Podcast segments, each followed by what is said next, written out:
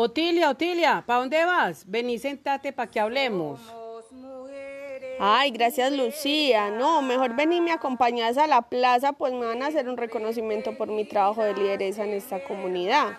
Vos sabes que me ha gustado esta labor de exigir los derechos desde que estaba joven. Esto lo llevo uno en el corazón y en el alma, aunque haya tenido que pasar por diferentes violencias y amenazas. Otilia, si no fuera por el trabajo de las lideresas, nuestra vida estaría en el olvido. Yo agradezco que me ayudaste a salir adelante cuando fui abusada sexualmente y el acompañamiento que me brindaste, y no solo a mí, sino a muchas otras que han pasado por lo mismo. Ay, yo también te agradezco que me abriste tu casa cuando fui desplazada, asediada y amenazada por el trabajo que hago. Y aún vivo con zozobra, pues así nos digan que nos protegen esta labor de exigir el derecho a la tierra, a la vida, al agua, a un ambiente sano, no le gusta mucho, nos quieren es ver calladas.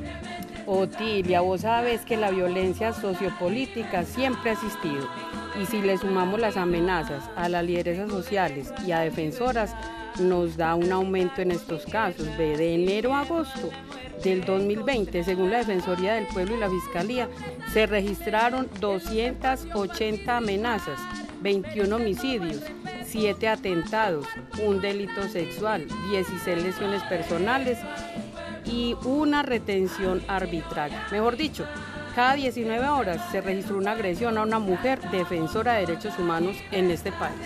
Ay, sí, Lucía, eso es muy preocupante. Estas violencias se han duplicado y son el pan de cada día. Nos quitan el derecho fundamental como el de vivir libre de violencias.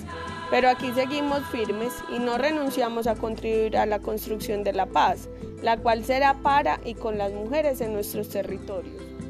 Sinceramente, mi respeto y mi apoyo para Teotilia y para cada una de las lideresas defensoras de los derechos humanos en este territorio, en el país y en el mundo.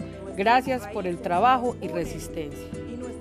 Rendimos homenaje a las lideresas que trabajan incansablemente y con valentía para defender los derechos humanos de las mujeres, a aquellas que luchan por derechos cuestionados como los derechos sexuales y reproductivos de las mujeres, a las que denuncian las acciones de las empresas e industrias extractivas, a las que luchan por el derecho a una vida libre de violencias.